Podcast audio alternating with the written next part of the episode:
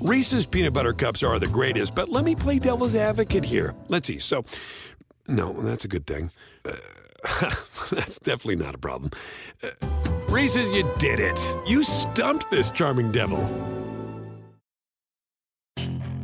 Puedes hacer dinero de manera difícil, como degustador de salsas picantes, o cortacocos, o ahorrar dinero de manera fácil con Xfinity Mobile. Entérate cómo clientes actuales pueden obtener una línea de un límite intro gratis por un año al comprar una línea de un límite. Ve a es.xfinitymobile.com. Oferta de línea o límite gratis termina el 21 de marzo. Aplican restricciones. Xfinity Mobile requiere Xfinity Internet. Velocidades reducidas tras 20 GB de uso por línea. El límite de datos puede variar.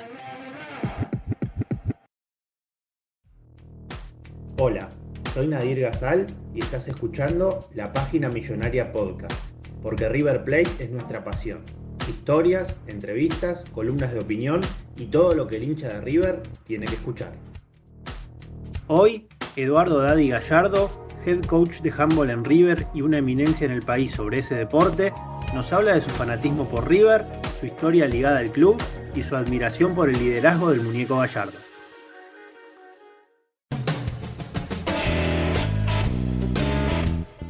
Bueno, Daddy, muchísimas gracias por atendernos. Para nosotros es un placer que, te puedas sumar a la página millonaria. ¿Cómo andás? Espero que, lo pases bien. ¿Todo bien?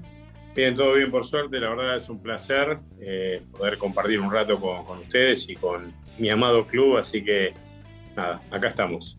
Bueno, y con esa frase de, mi amado club, nosotros solemos arrancar. Sabes que somos una página 100% ligado a River. Y en, las, y en las primeras preguntas siempre solemos poner el nombre de River sobre la mesa y que, el entrevistado juegue un poquito con, la imaginación, con sus vivencias, con su experiencia personal y que nos diga que, a qué le remite la palabra River eh, en su vida a, niveles generales. Y mira, yo creo que River en mi vida es mi existencia. ¿Por qué no? Mi, papá y mi mamá se conocieron en River, se pusieron de novio en River. Y bueno, y ahí, claro, entonces vengo de una historia de, de mucho River. Mi abuelo fue dirigente de River, fue uno de los fundadores de UTEDIC en su momento y, terminó después, después laburó en River también. Eh, mi viejo fue dirigente de River de handball en su momento, cuando yo estaba como, como entrenador, él acompañándome a mí como, como padre y después se metió en la comisión en su momento. Así que River sin duda es muy importante para mí, para mi familia y nada, creo que en definitiva, más allá de la pasión que siento por el club y que me enseñó mi viejo a, querer, como te dije, mi existencia hoy depende o dependió de River en su momento, por esto que mis padres se conocieron ahí de, muy chicos, ¿no? Cuando iba mi viejo a jugar a básquet, mi vieja nada, iba a la, etapa social del club, se conocieron y bueno, y yo fui socio de River antes de tener el DNI. Es muy de, era muy de mi viejo eso, de todos nosotros, mis hermanos también, tener el carnet de socio antes de, del DNI de, de acá, del país. Así que nada, muy, muy ligado desde, desde siempre a River. Con esto del DNI que nosotros lo, teníamos como dato, entendemos que si bien viene de generación en generación este, esta pasión y este fanatismo y este, este nivel de sentido de pertenencia con el club, el que te inculcó la máxima pasión de por sí, más allá de, lo futbolístico y del día a día del club, eh, podemos decir que fue tu viejo, que ¿Qué historia te, nace desde cuando eras chico, de, alguna referencia que hayas tenido de él, que te, haya enamorado de, todo lo que es el mundo River en sí? ¿Qué, nos puedes contar de eso? No, creo que, a ver, no tenía opción, porque era, eras de River. No, Podías hacer cualquier cosa, pero no podías dejar de ser de River. No, creo que nada, fui a la cancha de muy chico. Recuerdo, tengo la, el, el torneo del 75, cuando se ganó después de 18 años, estaba en la cancha en ese momento, tenía 6 años Así que tengo muchísimos recuerdos con, mi viejo en la cancha, o de ir a comer asados. En su momento podías ir a comer asado. Claro. Ahí como estaban los, las parrillas sobre Sáenz Valiente. Y había unos juegos y jugábamos ahí, comíamos el asado y después nos íbamos a la cancha. En el momento que había un sector para, mujeres. Así que nada, siempre tuvimos abono en la cancha. Así que desde que tengo uso de razón, eh, iba a la cancha a ver a River.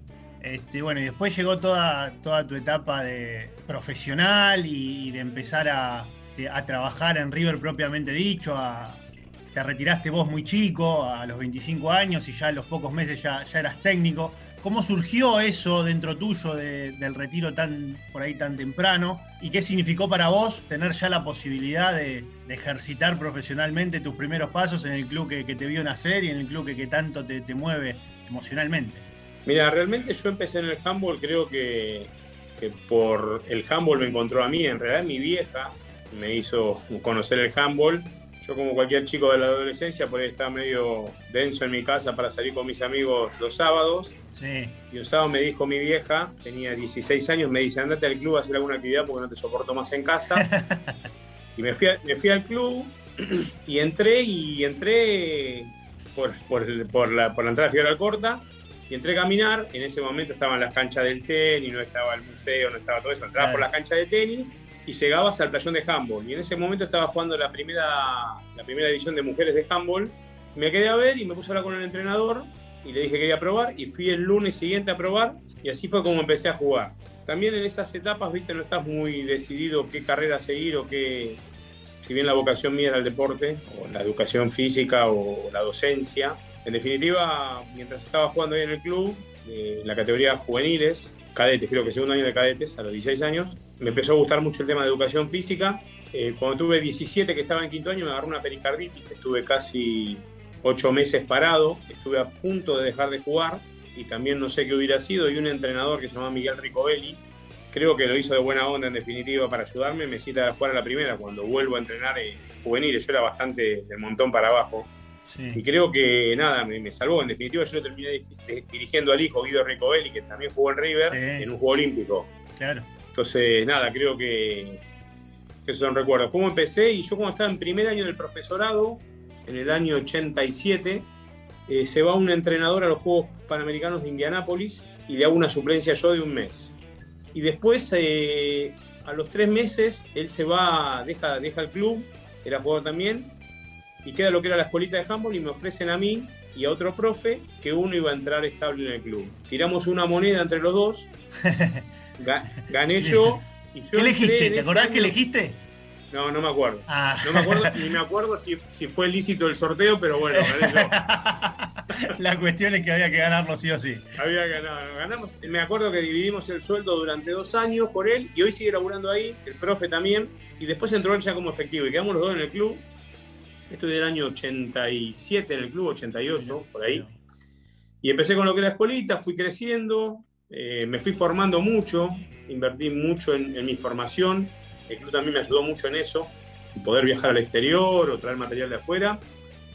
Y a los 25 años, ya habiendo hecho todo el proceso de formativas, eh, me sale la posibilidad, el equipo había descendido y habían expulsado al técnico por 14 fechas.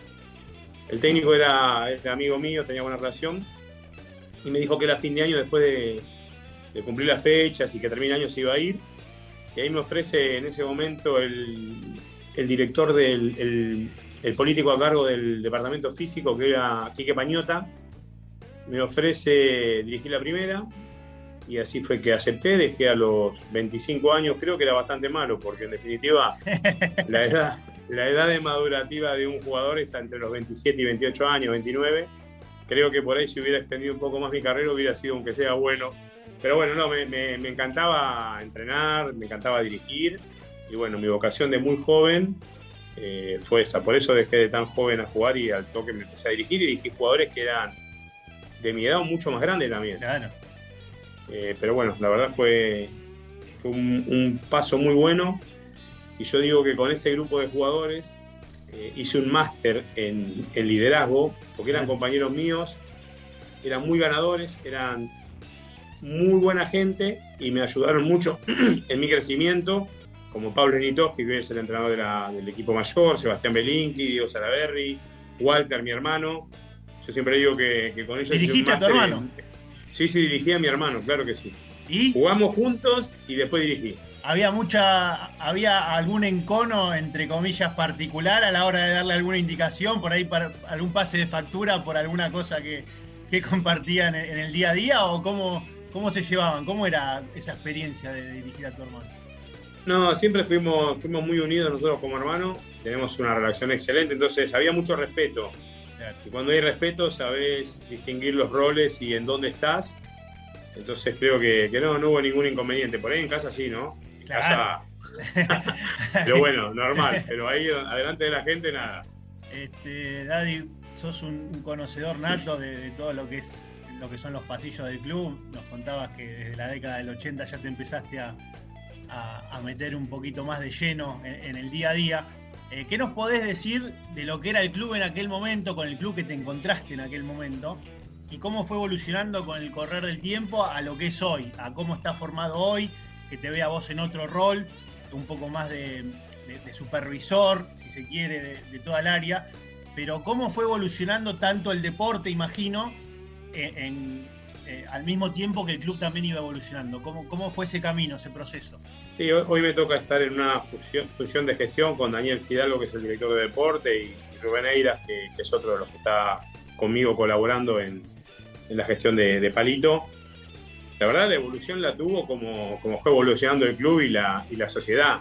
Eh, en definitiva, como te dije, en ese momento la cancha de handball estaba en otra dirección, no existía el, estacionamiento ni el museo, eran canchas de tenis.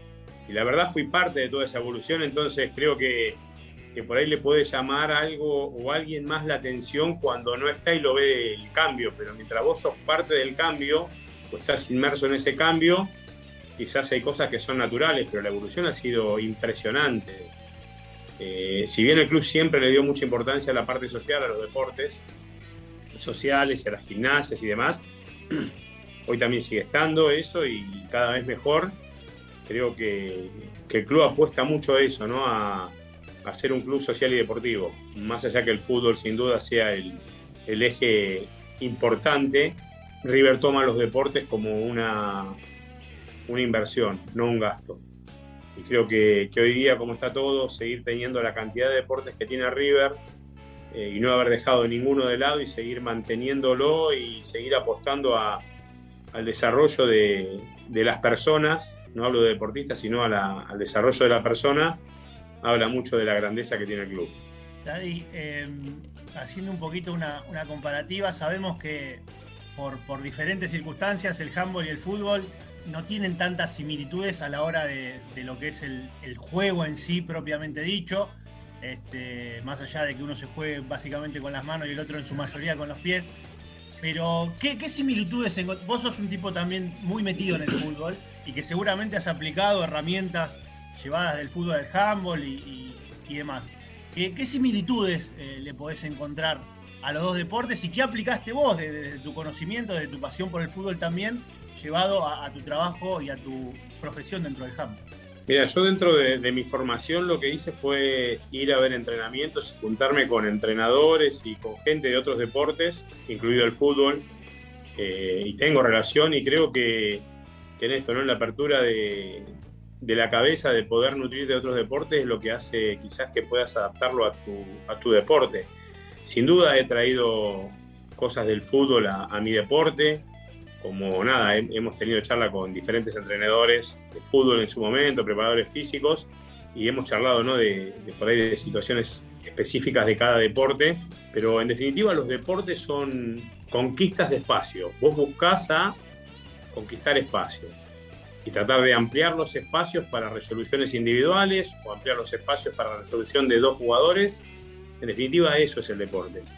Entonces creo que, que si tomás como eso, eh, hay muchísimas cosas que, podés traer, de juntar gente en un sector para liberar el otro, pero hablo de forma que sea entendible, ¿no? Sí, sí, sí. O, lo que es la presión en el, en el fútbol, en el handball, en la parte defensiva, hay situaciones del triángulo ese, de cubrir espacios, pero creo que, que la definición más importante es la conquista de espacios, para lo que vos quieras lograr, adaptado a las características de tus jugadores. Has tenido, bueno, recién hablabas del tema de las charlas que, que tuviste con, diferentes entrenadores de fútbol.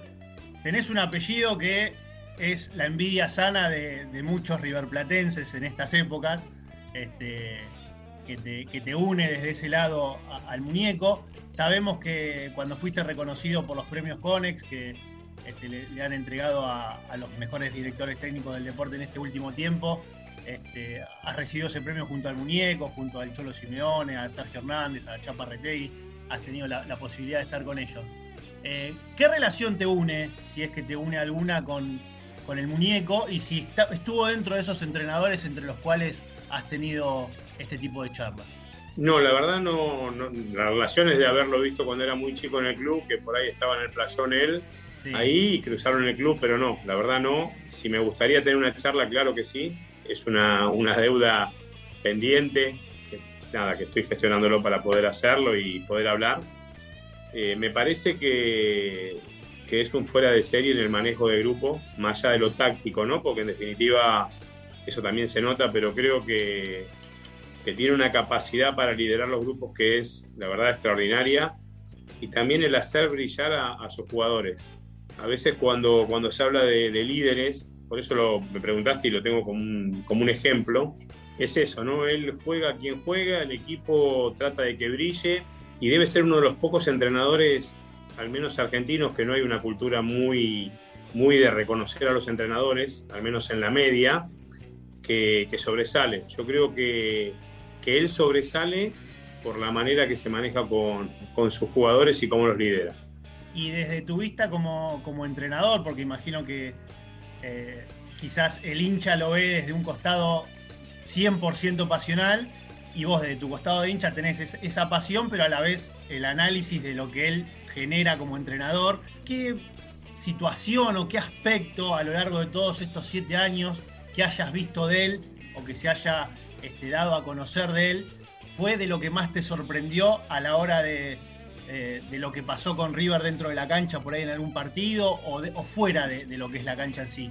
¿Qué vos decís? Esto es lo que este, jerarquiza o esto es lo que significa Marcelo Gallardo para River por esta actitud o esta situación que vivió dentro del equipo. No, creo que, fundamentalmente eso, ¿no? Que, no haya puterío, cabaret, no sé cómo quieras ponerle, en un equipo que es ganador, o sea, vos cuando manejás jugadores que son ganadores, a veces, viste, hablan, dicen, sí, también con esos jugadores gano yo. Te puedo asegurar que con esos jugadores no ganamos. Porque manejar ese grupo de jugadores, cuando tenés jugadores de mucho peso, es mucho más complejo cuando manejas un grupo de, chicos jóvenes o, de no tan de tanta chapa. Creo que eso es fundamental y hay jugadores que, los han mandado al banco y los jugadores no han, no han hecho ningún problema, ni tampoco está, viste, el de esto de que por ahí se habla por afuera con la prensa y para que la prensa hable lo que vos querés que habla. Claro, y tampoco ha pasado. Entonces me parece que cómo maneja eso, creo que, es lo, que más me, llamó la atención o, me agradó. Daddy, en todas tus percepciones eh, y, respuestas que, que has dado, la mayoría de ellas, le das mucha importancia a lo que es el manejo de grupo, la motivación en sí imagino que también hay un costado de la parte psicológica eh, que, debe tener mucho, mucho que ver a la hora de ser entrenador con un manejo de, grupos o de estrellas o de jugadores de selección en tu caso. Este, ¿Qué importancia vos le das a la parte psicológica dentro de lo que es tu, trabajo como entrenador? Bueno, yo, yo, hablaré de la parte mental. Creo que para hablar de la parte psicológica debería hablar un psicólogo. Yo no lo soy. Le doy mucha importancia. Yo creo que, que la parte mental se trabaja y se va trabajando y se va generando. Eh, las cosas no son porque sí, si no hay un trabajo y, un, y la parte mental más que todo, ¿no? en, generar equipos ganadores, equipos que crean que no hay nada imposible, equipos que vayan a jugar contra el que vayan a jugar y salgan a ganar y estén convencidos que van a ganar y eso se trabaja. Eso yo lo considero fundamental. Ahora, la parte mental también se trabaja con el esfuerzo y el sacrificio porque no es el, a veces escuchás algún, suben alguna arenga de alguien X, o de un nene de 12 años, o de un entrenador. Eso está avalado por el trabajo de la semana y el crecimiento y la evolución de la semana que vean que va construyendo. No es que yo me pongo y, nos juntamos cinco de nosotros y huevo, huevo, huevo, vamos a salir campeón del mundo, porque eso no existe. Yo creo que la parte mental es muy importante dentro de lo que es la preparación, de la parte física, de la parte técnica y de la parte táctica. Pero sin duda creo que te da un plus muy importante eso. Daddy, eh, otra de las cuestiones que, te une con, Gallardo en lo que fue, eh, lo que son sus carreras, vos tuviste un proceso largo en la selección de nueve años, eh, en la selección de, varones, ahora sos técnico de, la garra de la selección femenina pero entre los varones tuviste nueve años este, seguidos de, un trabajo largo, de, varios procesos olímpicos, como ustedes suelen llamarlo este, en, sus, en sus trabajos. Y Marcelo ya lleva siete años también como entrenador de River, manteniendo también mucha intensidad en el día a día del equipo. ¿Cómo, ¿Cómo, lograste vos mantener ese foco, esa intensidad, ese, ese esfuerzo en el día a día del trabajo durante tanto tiempo? Porque por ahí este, llega un punto donde ya la rutina se vuelve un poco, entre comillas, rutinaria y, no, debe ser fácil al quinto, sexto año este, tener la misma motivación que uno tiene cuando arranca, ¿no? ¿Cómo, ¿Cómo lo fuiste manejando eso en tu cabeza? En realidad fueron un poquito más, fueron 12 años, porque estuve primero dos años, dos años con, las categorías formativas, con juveniles, y después subí a la mayor después de un buen resultado que tuvimos ahí en, en el 2007 en un mundial. Eh, yo creo que, el poder reinventarnos mientras vamos transitando me parece fundamental, ¿no? Y el buscar nuevos desafíos, el seguir formándote, pero creo que, el formarnos, el poder reinventarnos nosotros desde lo que hacemos, porque por más que te vaya bien, a veces, o sea, buscamos el análisis solamente cuando perdemos y el análisis también hay que buscarlo cuando ganás, porque no significa que perdiste y hiciste todo mal, ni que ganaste y hiciste todo bien entonces el crecimiento de lo personal pasa por eso, ¿no? Por, por ser muy analítico siempre y por poder adaptarnos a cómo se va desarrollando, ¿no? Porque en estos 12 años hubo cambio de reglamento, fue variando el deporte. Eso, y el día que yo creía que ya estaba, que no le podía dar más al equipo, fue donde decidí dejar, después de 10 años, pero era porque yo creía que, que no podía. Igual avisé antes, pero después el Mundial, si no, me hubieran echado igual porque fue un Mundial muy malo para nosotros, el de Francia, pero bueno, yo ya me había corrido antes, pero creo que está bueno por ahí darnos cuenta cuando se terminó un ciclo y poder correrte, pero la motivación es, es esto, ¿no? El, trabajar, entrenar, el prepararte, eh, creo que, eso, que la, la motivación es personal. Lo demás va colaborando, ¿no? Desde motivarte cuando te va mal, para poder modificar y que te vaya bien, y cuando te va bien, te hablo a nivel resultado, ¿no? De, seguir creciendo.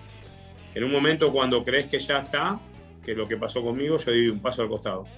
Daddy, eh, para quienes somos eh, amantes también de, tu deporte y hemos visto el, camino, gran parte del camino de, tu selección a lo largo de, todos esos años, eh, veíamos, por ejemplo, que en los minutos, que era cuando te podíamos ver, digamos, dando más indicaciones o más eh, o siendo más sanguíneo con, lo que haces, eh, le dabas mucho lugar también a, la palabra del jugador dentro de, ese minuto. Eh, te abrías a eso, más allá de tus indicaciones y demás, dejabas que, ellos también se comuniquen en ese momento. se aprende del jugador, se aprende mucho de, lo que. Se nota que vos un tipo, creo que, que abierto en ese tema se aprende de, lo que te pueden brindar los jugadores en el día a día y, de ir adquiriendo otra, otra metodología u otras cosas para que ellos también se sientan más cómodos? Mira, yo creo primero que, el aprendizaje es siempre. El día que crees que no tenés que aprender, ya tenés que dedicarte a otra cosa porque ya está. Creo que la soberbia te tapó. Eh, sí, a veces, mira, eso que decís, a veces hay un manejo ¿no? que tenemos nosotros del minuto.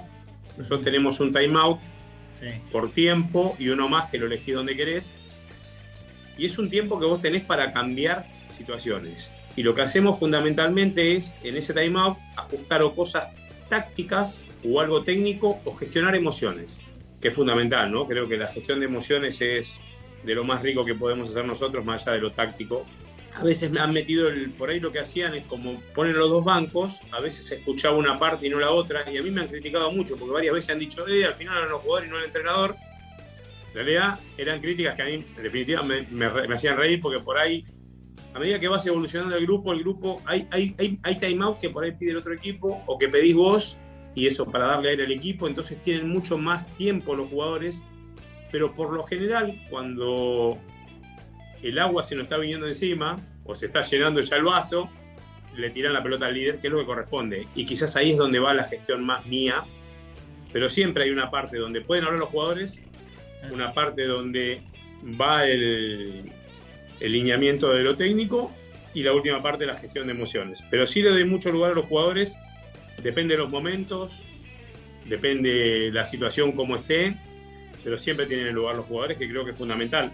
Y muchas veces lo que hacemos es preguntarle al jugador eh, durante el partido. Hablas con el líder de la defensa, con el líder del ataque o nada, un jugador que que maneje bien lo táctico, entonces te puede aportar algo. Claro que sí, creo que, que está bueno y hay que escuchar, porque en definitiva los que están dentro de la cancha son ellos.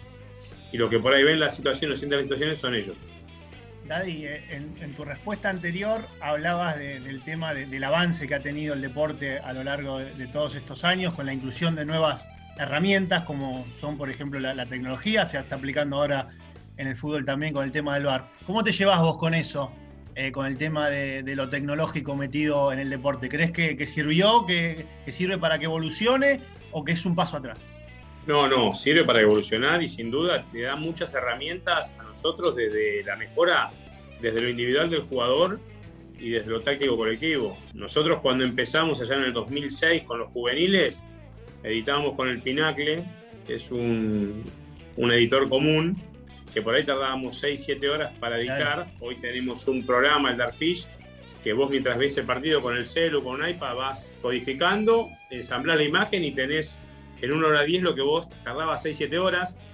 Podés analizar el gesto técnico del jugador y corregir en base a pequeños detalles, que en definitiva esto es eso. Son pequeños detalles los que marcan la diferencia. Entonces me parece fundamental la, aplicación de la tecnología aplicada al deporte. Creo que, nos da muchas herramientas, que, hace, que sirve para mejorar y que está en pos de la mejora del jugador. Te hablo de eso como de de tecnología quizás para los entrenamientos, de, que mejora la condición física y demás. Y propiamente dicho dentro del juego, eh, con el tema de, las revisiones, de los fallos, ¿y eso cómo, cómo te llevas con eso?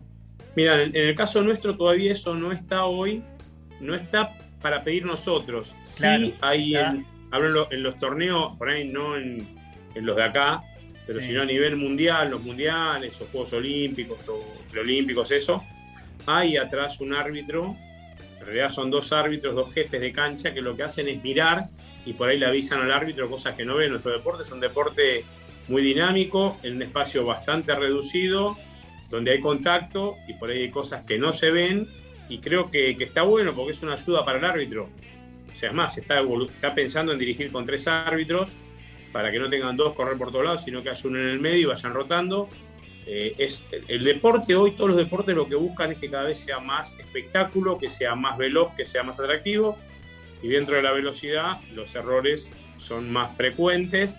Entonces la verdad me parece fantástico. Y nada, también hace un poquito más, más jugo limpio, ¿no? En algunos sentidos. Daddy, este, te metemos en, el último, en los últimos temitas antes de agradecerte por, por la charla. Queremos indagar un poquito más en tu costado como hincha y a la vez de cómo este, inculcaste esa pasión que te llegó desde, en el principio de la charla decías, de, tus abuelos, de tus viejos, cómo la llevas vos hacia tus hijos. Este, vemos que, que, sos de ir a la cancha, que te gusta eh, disfrutar los partidos de River. ¿Cómo es Daddy Gallardo como hincha, primero que nada? Eh, bueno, en realidad tengo dos, eh, dos perfiles. Sí. Uno cuando es un partido nada no definitorio y otro cuando es un partido definitorio o con Boca. Ah, ahí te eh, no, no, no, en realidad trato de cuidarme, trato de cuidarme. No, primero, a ver, no, no, no, me gusta la gente que se saca ni que falta respeto, no soy de putear. Bueno, alguna que otra al árbitro puede ser, pero. Emoción violenta, emoción violenta. Claro, cuando, cuando se la buscan nomás. Claro. Eh, no, trato, trato de ser muy respetuoso estoy tranquilo viendo los partidos. Eh, quizás en casa, cuando estoy en casa, sí, encima tengo un vecino bostero. No me claro, que grita los goles el otro día que en uno a uno le grité, bueno, le mandé saludos, pero. Bueno, nada, no, trato, de ser, muy respetuoso siempre. Sí soy analítico en los partidos que, que por ahí no son definitorios o con Bosca, y en los otros sí soy un poco más hincha, pero trato de. En realidad creo que ya nuestro cerebro está analiza, es ve y analiza y trata de buscar soluciones y es normal que pase. Pero bueno, trato de ser equilibrado y nada, por ahí en casa me libero un poquito más, pero cuando voy, no sé, el, el no pasman, pero cuando voy a la cancha no, porque nada, no, no está bueno que, en el rol que me toca trato de ser tranquilo. ¿Y qué, jugadores del actual plantel admirás o de, de este último tiempo? ¿Quiénes te han parecido los más representativos? Y yo qué sé, admirar es medio una palabra que yo no uso mucho. Creo que, por ahí sí me, gustan algunas cosas. Eh, Poncio, sin duda, creo que, es un fuera de serie.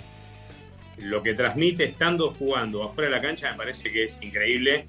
y cuando declara me parece también muy, muy bien. La verdad, Poncio me, me gusta mucho. Me parece que es un líder nato, que, es líder el estando, estando parado.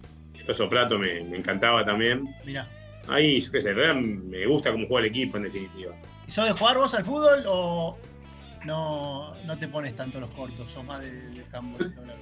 No, no, no, no. Yo te digo, jugaba, jugué al fútbol. eh, jugué al handball hasta los 25, pero mi, mi, deporte era el fútbol. Lo que pasa es que lo descubrí tarde. Lo descubrí tarde. ¿Y de qué te gusta jugar? Me, encanta jugar al fútbol. Además, mis hijos me cargan. Voy a jugar al torneo de papi fútbol de exalumnos cuando puedo, porque si no estamos en el club o con la selección y, y se complica. Yo soy un 9 de área letal, por eso me gustaba ah. Prato por ahí. Ah, claro, era muy, ahí viene la admiración. Crespo era muy parecido a mí. muy bien.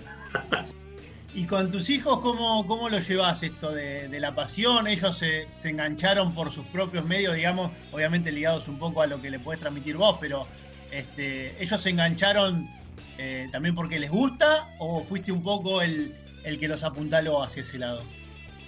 La verdad no sé, creo que no tuvieron mucho más opciones. O sea, de, otro cuadro no podían ser, porque si no, eran desheredados.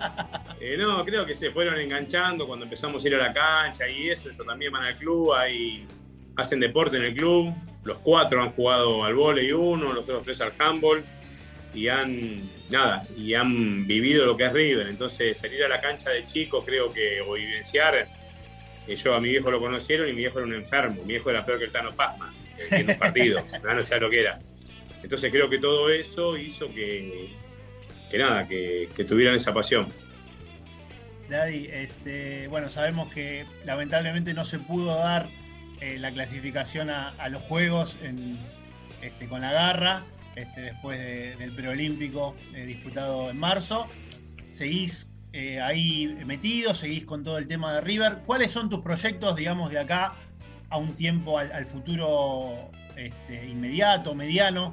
¿Seguir este, ligado propiamente dicho al handball o quizás eh, a futuro se te puede ver eh, en, otra, en otra área, este, metido en algún otro deporte? ¿cómo, ¿Cómo lo proyectás eso de acá a unos años? No, la verdad estoy muy, muy conforme ahí laburando con Palito Fidalgo y con Rubén Eiras en la parte de departamento físico. Estamos ligados a todos los deportes en lo que es la gestión y el acompañamiento a los profes y a lo que es la actividad. Así que la verdad estoy, estoy muy contento. Nada, hoy, hoy día proyectar a mucho tiempo es medio complicado, ¿no? Porque no sabemos lo que va a pasar en una semana. Pero bueno, nada, creo que, que aportarle al club desde el lado que, que quizás necesite el club y que me guste a mí Así que por, el momento eso, eh, no sé, la verdad que está todo muy complejo. Esperemos terminar esta, pandemia cuanto antes y que nos permita, nada, vivir nuestra vida de una forma normal eh, o adaptarnos, pero al menos un poco más normal que esto. Pero creo que, nada, que hay mucho para hacer de esta función, eh, al lado acompañando a Palito, obviamente. Y creo que, que está bueno y me gusta también. Y quién te dice en algún tiempo volver a dirigir también, eso no lo sé, veremos. Eh, la, idea de, ser técnico propiamente dicho otra vez como en los comienzos eh, de River, siempre imagino que, será un bichito muy, muy particular para vos, para, hacerlo en algún otro momento de tu vida. Sí, sin duda, pero hoy, hoy nada, colaboro mucho, voy a los entrenamientos, hago entrenamiento con los diferentes equipos, voy a los bancos con los profes, hoy estoy más en una función de, docente y colaborando, pero obviamente dirijo la, selección de mujeres, entonces el, día que no las dirija eh, nada, veremos, veremos cuánto me atrae de nuevo volver a, dirigir. ¿Alguno de tus hijos eh, juega, le gusta el tema de handball? Sí, Tomás juega en la primera, tiene 21 años, Bautista tiene 16, juega en juveniles ahora, y Benjamín tiene 10 y juega en mini handball. Bueno, tuviste la posibilidad de dirigir a tu hermano, ¿quién te dice? No, a, Tomás, a Tomás ya lo dirigí. Ah, lo dirigí. Sí, dirigí cuando era cadete, hace, no sé, como 4 o 5 años, que dirigí durante dos años los cadetes y tocó él en una categoría, pero ahora me reclama los otros que los dirija, así que claro. veremos. Ahora tenés que, tenés que hacerte cargo de eso. Bueno, Dani, muchísimas, muchísimas gracias de verdad por el, por el tiempo, espero que, lo hayas pasado bien y bueno, estamos en contacto y los mejores deseos para tanto para la garra como para el día a día de, de Dale, muchas gracias a ustedes. La verdad fue muy amena y muy. Nada, estuvo muy buena. Cuídense y nos estamos viendo. Gracias, Daddy. Un abrazo grande. Reese's peanut butter cups are the greatest, but let me play devil's advocate here. Let's see. So, no, that's a good thing. Uh, that's definitely not a problem. Uh, Reese's, you did it. You stumped this charming devil. Puedes hacer dinero de manera difícil, como degustador de salsas picantes, o cortacocos, o ahorrar dinero de manera fácil con Xfinity Mobile. Entérate cómo clientes actuales pueden obtener una línea de un límite intro gratis por un año al comprar una línea de un límite. Ve a es.xfinitymobile.com. Oferta de línea o límite gratis termina el 21 de marzo. Aplican restricciones. Xfinity Mobile requiere Xfinity Internet. Velocidades reducidas tras 20 GB de uso por línea. El límite de datos puede variar.